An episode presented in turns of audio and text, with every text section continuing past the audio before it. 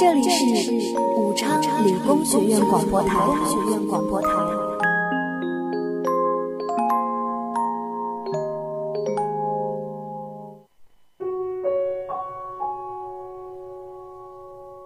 我看到林间飞鸟，天际落日，圣雾飘渺，和星辉万千。我看到楼宇错落，人群流连，车水马龙和四季秋变。原来我看到的，都只是你认真听我说话的眼。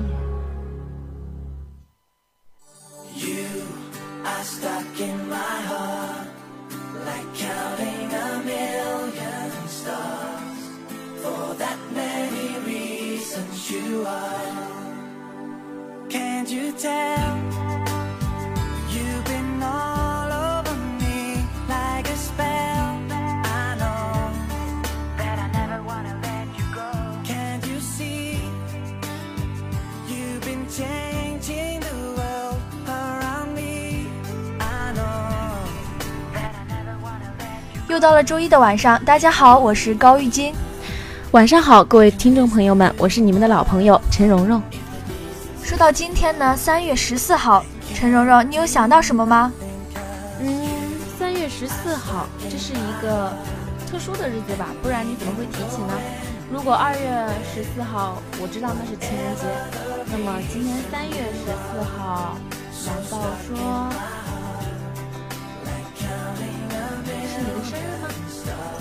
你这么一说，我就知道你肯定是单身狗啦。现在每个月的十四号这一天都是情人节啦，看来我有必要为你科普一下。一月十四号呢是日记情人节，情侣们会互相赠送恋爱日记。哎，可是现在没有多少人会写日记啊。这么文艺小资的情节是日本的节日吗？嗯，其实最开始呢是韩国的。大家最熟悉的传统的情人节，二月十四号，女孩子会送男孩子巧克力，然后就是今天啦。三月十四号呢是白色情人节，这是男孩回赠礼物的日子了。哎，那这么说，情人节应该被动物保护协会取缔呀？为什么会被取缔呢？那当然是因为他虐狗了呀。别急，别急。接下来这个四月十四号的黑色情人节呢，是属于单身贵族们的情人节啦。单身贵族，我喜欢这个词。可是我要怎么让大家知道我是一个单身贵族呢？难道就是在这一天穿一身黑吗？哎，真是被你猜对了，就是穿黑色。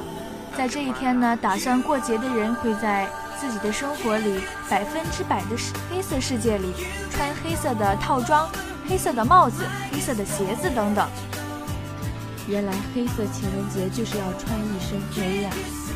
那既然这样的话，各位听众朋友们，如果在下个月的今天看到某位同学穿着一身黑，那他就是在跟你暗示他是一个单身贵族，快点去追他呀！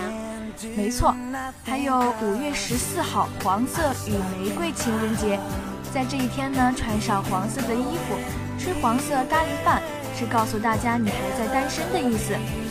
六月十四号亲吻情人节，情侣们会用亲吻来表达对对方的爱意。七月十四号是银色情人节，这个是把你的意中人带回家让父母认识的一个大好机会呢。还有八月十四号是绿色情人节，在酷热的夏天，可以试试和另一半来一趟凉爽的绿色之旅。我怎么感觉情人节这么多，像是在让你把握机会一样？你看啊，一月情人节日记，然后传日记；二月情人节，然后互相送巧克力；三月情人节就是回赠心意；然后呢，到了四月情人节，就是还没有抓紧机会，赶紧再追一个呀；到了五月情人节，就是让你再抓紧时间；到了六月份，整整半年的时间，你就可以追到你的女朋友了。到了七月份，就是把你的情人、把你的女朋友带回家给父母看看。我想说，这追女朋友的速度好快呀！当然了，如果说说到外出旅游的话呢，现在在这个春天的好时节，也是社团和班级组织集体活春游的好时机啊。是的，接下来呢，这个九月十四号的音乐情人节就是举办大型的社交活动的好日子。还有像十月十四号葡萄酒情人节，顾名思义，当然是喝一点葡萄美酒啦。十一月十四号的电影情人节，这一天情侣们可以连赶两场电影呢。哇，那学校的图书馆、电影院就可以为大家提供便利了呀。对啊，你去过我们学校图书馆的电影院吗？没有，去过一次吧。据说那里还挺高大上的样子呢。嗯，听说是这样。最后这个十二月十四号是拥抱情人节，在公开场合拥抱是向世人宣告你们的爱意。啊，高玉晶，你说了这么多，怎么就忘了说我们中国自己的情人节呢？哦，对我们中国自己的情人节呢，当然是七月七号的鹊桥相会了。嗯，但是七夕原本的意义并不是情人节哟，你知道吗？咦，不是情人节，那应该是什么呢？七夕难道不是牛郎织女相会的日子吗？哈哈，这你就不知道了吧？是也不是。七夕节呢，又叫乞巧节、七巧节和七姐诞，发源于中国古代农历七月七日夜里或者七月六日的夜里，妇女们呢会在庭院里向织女星祈求智慧和灵巧的手艺，所以被叫做乞巧。它的起源呢是人们对自然的崇拜和妇女们穿针乞巧，后来呢被赋予了牛郎织女的传说，使它成为了象征爱情的节日。原来是这样啊！七夕最开始原来是女孩子的节日啊！是啊，七夕最开始并不是纪念牛牛郎织女的爱情，而是纪念织女这个人。民间呢又叫她七姐。乞巧节是女子的节日，因为织女又被叫做纺织女神，所以凡间的女子就在七月初七的晚上向她祈求智慧和巧艺，当然也免不了会祈求下赐下美满的姻缘啦。原来是这样啊！当然了，像现在这样的情人节太多了，其实大家也没必要凑这个热闹。这些节日呢，也不过就是图一个热闹好玩，实际意义其实并没有多少。与其把这些每个月一次的情人节记住，还不如把我们自己的传统节日记住呢。对，比如说我们大家之前一直惦记着的放假的清明节。在接下来呢，为大家带来一首好听的歌曲，请大家仔细欣赏。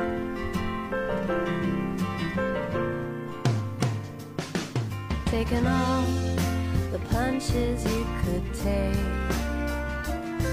Took them all right on the chin. Now the canvas back is breaking again, again.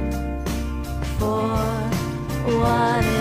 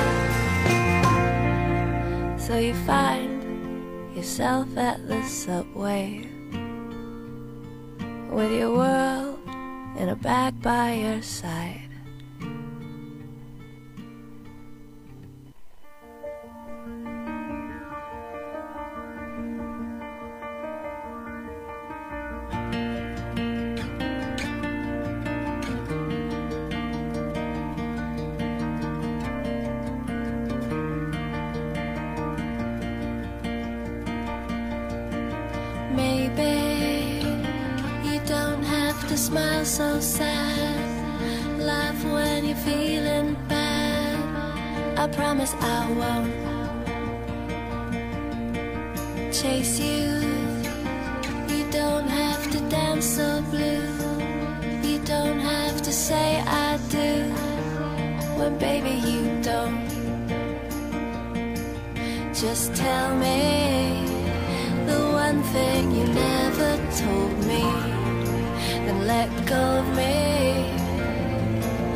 just throw me. Maybe if you wanna go home, tell me if I'm back on my own. Giving back a heart that's on loan. Just tell me if you wanna go home.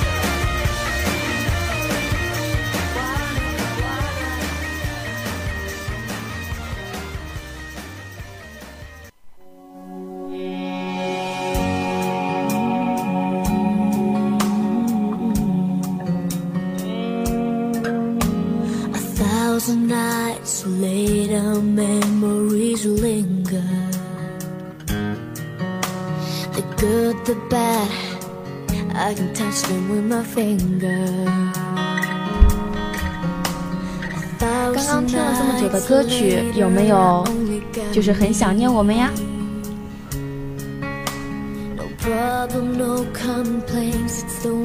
我们刚刚呢，就是在点歌群有接到这样这位朋友的消息，他说我是电器幺五零三班的文豪，我想点首陈奕迅的《最佳损友》，送给我在中国最北端与俄罗斯交界漠河服役的兄弟。然后我们刚刚呢，就是停了这么久，然后 Friends are gone. 搜的这首歌，然后送给这位朋友，希望他在漠河的服役兄弟能够听到我们对他的祝福。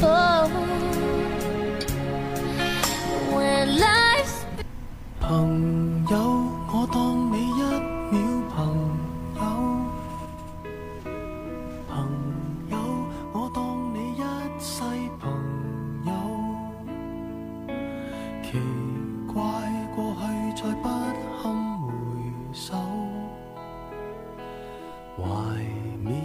是其实还有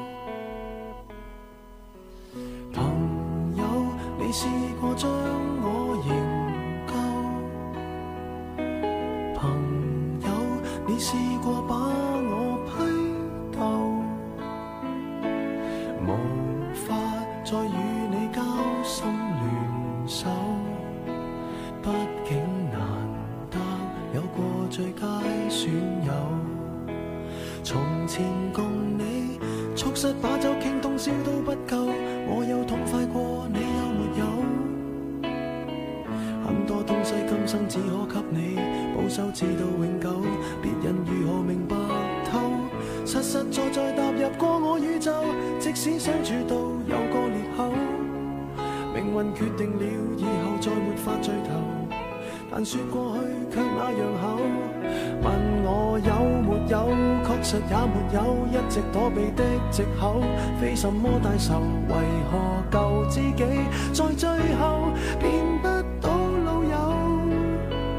不知你是我敌友，已没法望透，被推着走，跟着生活流，来年陌生的是昨日最亲的某某。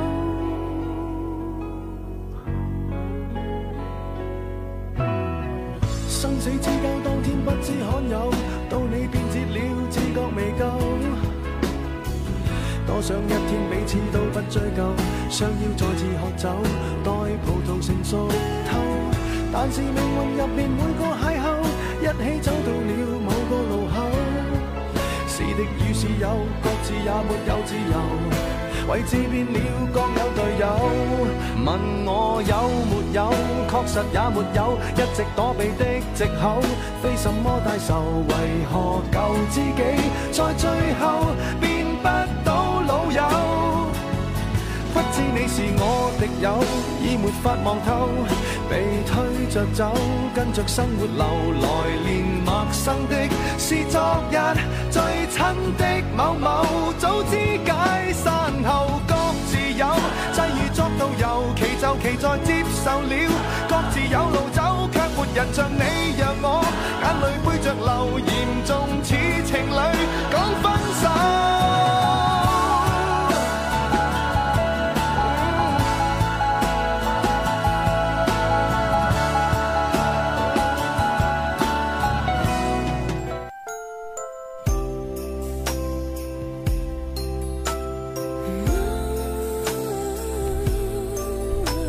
听了这么久的歌曲呢，其实今天我们所讲的就是传统意义上的情人节。现在越来越多的国人受外国文化的影响，越来越多的人过上了外国的节日。中国的外资企业呢也是越来越多，所以不免带来了外国的风俗。人们每天都在追求着新的花样、新的刺激。其实过外国的节日对很多方面都是有影响的。从经济上来讲呢。过外国的节日的人多了，比如说像情人节、圣诞节，商家的营业额就会剧增，生产节日礼物的公司也多了，商品的销售途径对经济是有一定的促进作用的。从这点来看呢，我们可以而且应该去支持过国外的节日。在另一方面呢，是重阳的过程中，往往丢掉了我们自己传统的节日，我觉得这是很不应该的。我们应该在追求时尚的道路上，不忘记中国原有的文化，这是很让人心痛的。不过现在国家把这些传统节日定为法定的节假日，让我们有时间去过这个节日，也是很不错的，不会丢了传统的节日。首先呢，我来讲一下我们刚刚过去的春节，在我国传统习俗中最隆重的节日。此节乃一岁之首，古人又称元日、元旦、元正、新春、新正等，而今人称春节，是在采用公历纪元后，古代春节与春季为同义词。春节习俗一方面是庆贺过去的一年，一方面又祈祝新年快乐、五谷丰登、人畜兴旺，多与农事有关。迎龙、舞龙为取悦龙神保佑，风调雨顺；舞狮呢，则源于。震慑糟蹋庄稼、残害人畜的怪兽的传说，随着社会的发展，接神、敬天等活动已逐渐淘汰。燃鞭炮、贴春联、挂年画、耍龙灯、舞狮子、拜年贺、拜年贺喜等习俗，至今仍广为流传。春节是我国各族人民的传统节日，在一百多年前，民间艺人白本章曾在他的曲本中这样写道。正月里，家家贺新年；元宵佳节把灯关，月正圆，花盒子处处瞅，炮竹阵阵喧，惹得人大街小巷倒流窜。这是历史上关于岁首春节的生动写照。相传呢，尧舜禹时期，我国就有了这个节日。殷商甲骨文的卜辞中亦有关于春节的记载，有庆祝岁首春节的风俗，但当时的历法是观象授时，是否正确尚难确定。但是呢，到了公元前一百零四年汉武帝太初元年，我国人民创造了太初历，明确规定以农历正月为岁首。从这时起，农历新年的习俗就流传了两千多年，一直到新中国的成立，改用公元以后，这个节日就改为了春节。是的，春节过后呢，就紧接着是元宵节。元宵节呢，是我国民间的传统节日，又称作正月半、上元节、灯节。元宵节的习俗呢，也有很多，像是赏花灯、包饺子、闹年鼓、迎财神、猜灯谜等。其实呢，宋代就有吃元宵的习俗。元宵即为圆子，用糯米粉做成实心或带馅儿的圆子，可带汤吃，也可炒吃、蒸吃。正月十五呢，是中国的传统节日元宵节。正月为元月，古人称夜为宵，而十五日又是一年中第一个月圆之夜，所以称正月十五为元宵节，又称上元节。哎，程蓉蓉，你知道我们中国的传统节日有哪几个吗？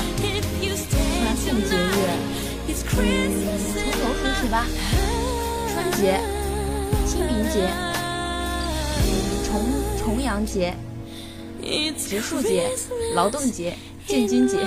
对，确实挺多的。像是我们的春节呢，是农历的正月初一，习俗呢是熬夜守岁。然后是元宵节，是农历的正月十五。我们习俗有看花灯、吃元宵、踩高跷、猜灯谜，还有寒食节。寒食节呢是清明节的前一天，嗯，一般呢都是吃冷食。之后呢是清明节，清明节呢是农历的三月初八，农历二十四节气中清明的那一天，公元四月五号左右。习俗是扫墓踏青，还有一个是端午节。你知道端午节的习俗是什么吗？嗯，划龙舟、吃粽子，带着五色绳，然后在门上面挂着是什么叶子来着？红枫叶吧，没错，这就是端午节的一些习俗。之后呢，就是迎来了我们中国的传统的情人节——七夕节。七夕呢是农历的七月初七，习俗是穿针乞巧。嗯，然后是重阳节，是九月初九。之后呢是中秋节，是农历的八月十五。八月十五呢习俗有赏月、吃月饼。之后是腊八节。说到腊八节呀，你知道你们那边腊八节的习俗有哪些吗？腊八节其实呢，在我的印象中，因为现在就是很多人都是在过着嗯一些现代的节日嘛。嗯，对。对于腊八节来讲的话，已经就是并不是那么注重。然后，其实我也没有真正意义上过过很纯正的腊八节。其实呢，应该腊八节的习俗是喝腊八粥，也有北方的一些地方呢是吃水饺。我觉得这个。也是腊八节的一个传统的习俗。嗯，不过呢，其实我觉得腊八粥呢是作为一个腊八节的代表嘛。嗯，对。然后，但是像现在在超市里也是很腊八粥的原料的，所以我是觉得从某一方面也是，超市也是在对传统节日有一种限制的感觉。对啊，你像我们现在中国的传统节日这么多，你能说一个你最喜欢的传统节日吗？嗯，最喜欢的传统节日当然是春节了，因为春节我们可以收红包，然后拜年、吃好吃的、放长假，谁不喜欢呢？对，没错，嗯，我最喜欢的一个传统的节日呢，其实是中秋节。中秋节呢是又称团圆节。一般说到中秋节啊，我们就会想到全家人团聚在一起，我觉得这个氛围是特别好的。其实中秋节呢，习俗有赏月、祭月、观潮、吃月饼等等。嗯，也是我国仅次于春节的第二大传统节日了。嗯，中秋节呢是我国汉族和大部分少数民族的传统节日，也流行于朝鲜、日本和越南等邻国。因为秋季的七月份、八月份、九月份三个月呢，八月居中，而八月的三十天中又是十五居中，所以称之为中秋节。又因此夜皓月当空。民间多于此夜阖家团聚，故又称团圆节。其实中秋节呢是源于嫦娥奔月的故事。据史书记载呀，昔嫦娥以西王母死之之要服之，所以呢就是成了广为流传的中秋节。其实呢，我倒是觉得。广寒宫里的小兔子，觉得它也是蛮可怜的，被嫦娥抱上天去了。为什么我们中秋节的时候不能给小兔子也有一个什么样的纪念呢？你看，我们想嫦娥的时候有月饼，吴刚呢有个月桂树给他砍，小兔子只能被抱着。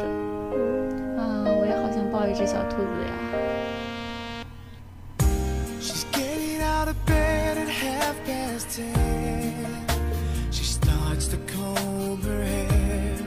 其实说了这么多呢，我们就是，嗯，就是我们中国的一些传统的节日呀，是，嗯，我们国人是对对待我们中国的这个传统节日是越来的越冷淡，所以我们在这里也要提醒大家，在过外国的节日的同时呢，也千万不要忘记我们中国的传统节日。